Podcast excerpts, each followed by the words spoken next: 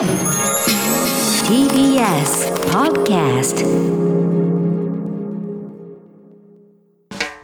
発信型ニュースプロジェクト。荻上チキ。セッション。今日から首都圏3県と大阪が緊急事態宣言新型コロナをめぐる緊急事態宣言は今日から首都圏の3県と大阪が加わり対象地域が6都府県に拡大されました。また北海道石川兵庫京都福岡の5道府県にまん延防止等重点措置を適用。いずれの地域も対象となる期間は今月31日までです。東京の感染者数が昨日まで5日連続で3000人を超えるなど各地で感染が拡大。菅総理は引き続き感染対策への協力を呼びかけるとともに今月下旬までにすべての国民のうち4割を超える人への2回目のワクチン接種を終わらせることを目指すと訴えています。一方、連日オリンピック競技が開催される中、全国知事会は昨日、外出を厳しく制限するロックダウン、都市封鎖のような手法の検討を含む国への緊急提言をまとめました。また、国民には夏休みの旅行や帰省の原則中止、延期を求めるメッセージを出しました。そのような中、東京オリンピックで新たに大会関係者17人の感染が判明しました。これは組織委員会が発表したもので、17人にはボランティアやメディア関係者などが含まれていて、大会に出場予定の選手はいませんでした。それでは緊急事態宣言の経済的な影響について、先ほどエコノミストの蔡真澄さんにお話を伺いました。お聞きください。蔡さん、こんにちは。こんにちは。よろしくお願いします。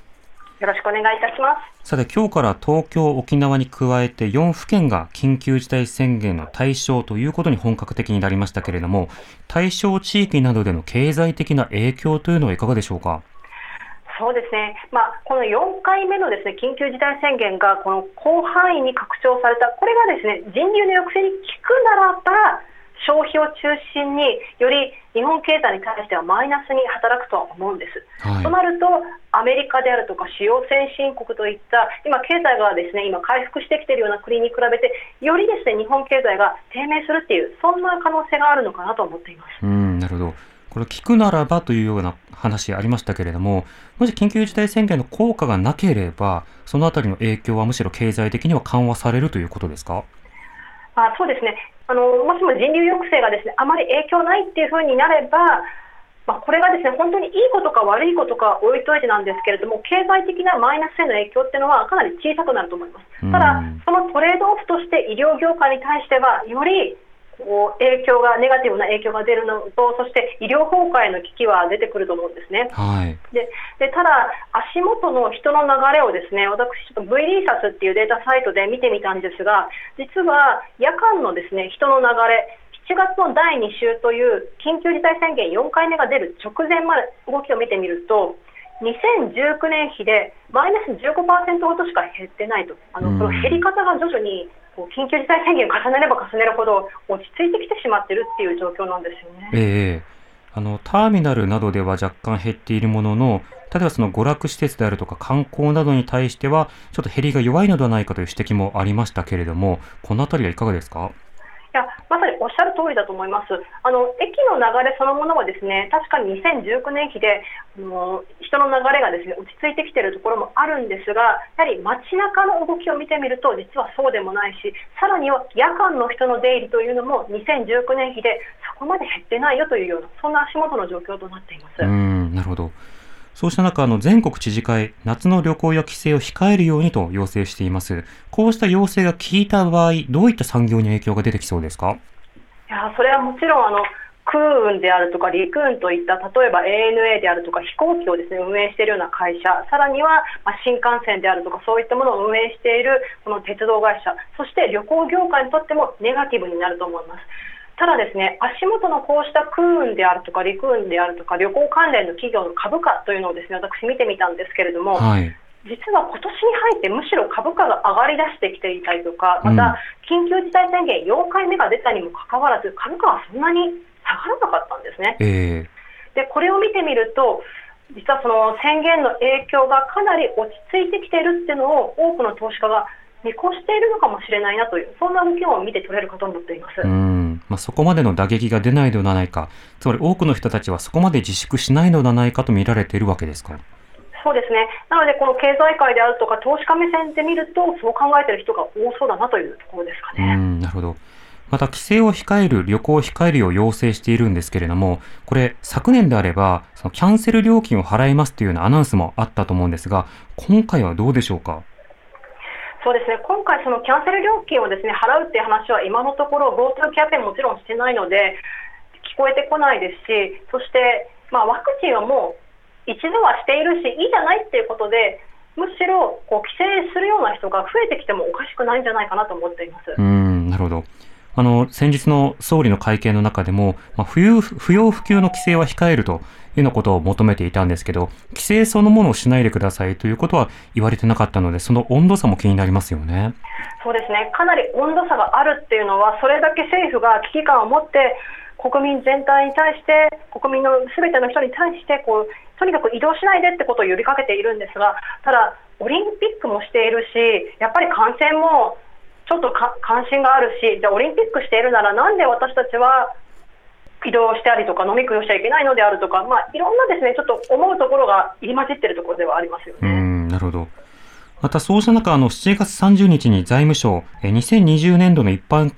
一般会計決算、これ、繰越金30兆を超え、31兆円近く発生しているということですけれども、こちらはいかがでしょうか？はいまあ一言で言うと、これまでにコロナの対策としてこう立てていったお金が全然使い切れてなかったっていうことだと思うんですね。はい、でじゃあそうなるとこう何が良くないか、これだけですねあの繰越予算が出てしまったとなると、2つの意味で私はネガティブだと思っています。あの1つはやはり使い切れない予算を出して、単に見せかけだけで期待を醸成するというのは良くないし、もっと言うと、こう実際に執行できる、その事務周りのところもですねであるとか、また本当にニーズのある政策ができているのかっていう、やはりそういった検証が必要になると思うんですね。はい、で2つ目は、これは資本市場の目線からなんですが、やはり経済の鏡である株式市場って、こう経済がどう動くかのその期待を先回りして上がったり下がったりするんですけれども、はい、やっぱり一番インパクトがあるのが、政策がどう出てくるのか、経済対策がどう提供してくるのかってことを多くの投資家は注目してるんです。でも予算を立てても結局使えないっていうことがこんなに使えないの？っていうことが判明してしまうとこう投資家にとっては経済対策を政府が発表したところでその実効性はどうなんだ？じゃあ日本の会社の株を買うのはちょっと控えようかしらそう考える投資家が増えてくるんじゃないかなっていうそういう意味では2つ私は懸念してますね。これ、余ってる予算が30兆超え、そして野党はさらに30兆の,、ま、あの積み増しをこう求めているわけですけれども、例えば30兆から60兆円もし予算があるのであれば、いろんなその経済対策、そしてコロナ対策もさらに打てそうな気がしますが、その損失などはいかがでしょうか？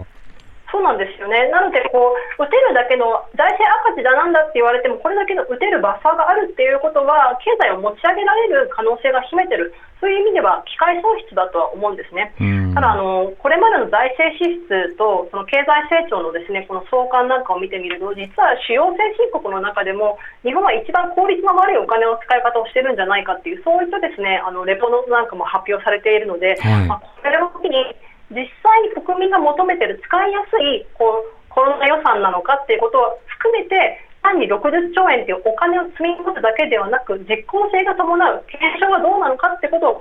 改めて議論する機会にあるのかなとは思いますね。ちなみにコロナ対策で日本があのうまく使えてないというのは例えばどんなところが指摘されてるんですか？いやこの余ったお金っていうの中身を見てみると、やはりこう貸し出しであるとか、そのあたりのお金が相当余ってるということ、まあ、使い切れなかったっていうことなので、実はその無利子でこう資金繰りを支援するっていうことにも、かなり限界があるんじゃないかと、まあ、貸し出しっていうのはあくまでも借金なので、はい、そういった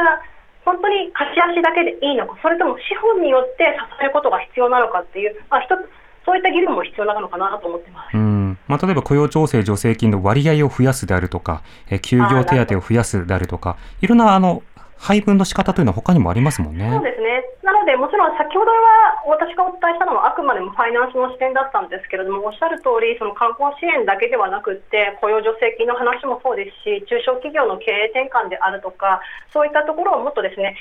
予算を使いやすく、申請しやすくっていうことが必要になってくるかと思っています。うん。わかりました。サイさんありがとうございました。ありがとうございました。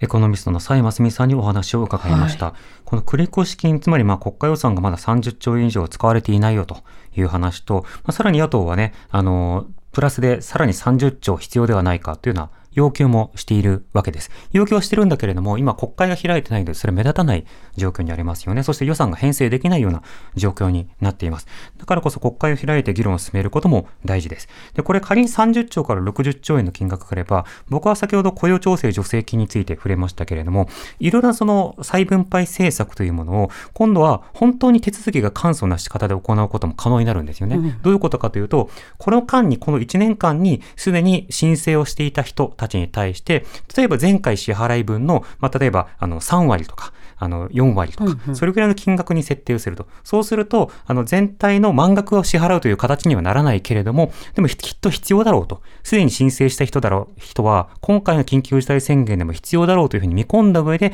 先に払う。これが本当の先払いだと思うんです。で、払った人がもし不要だった、それを使わなかった、余ったというのであれば、それはこの年末の調整で、で、税金をこう取るタイタイミングで、そのあたりを調整するっていうような仕方もできると思うんですよね。まあ、簡素な手続き、そして、まあ、先払いというふうに言うのであれば、こうした協力金とはまた別の雇用調整助成金、他のシステムを使った上での、まあ、金額投資というものは、今、行うことが本来はできる。余力のあるタイミングでもあるわけですね。そしてそういった政策を打つことによって、例えばいろいろブレーキがかかってしまっているコロナ対策への協力意欲というものに対して、もう一体こうブーストをかけることを、まあ、期待することもできるわけです。もちろんお金を配るだけでなくて記者会見であるとかいろんなところでメッセージを発信することも必要だと思うんですが、何ができうるのか、そして今は何をしてないのか、両方考えることが必要だなと思いました。TBS ラディオ905 954発信型ニュースプロジェクト。セッション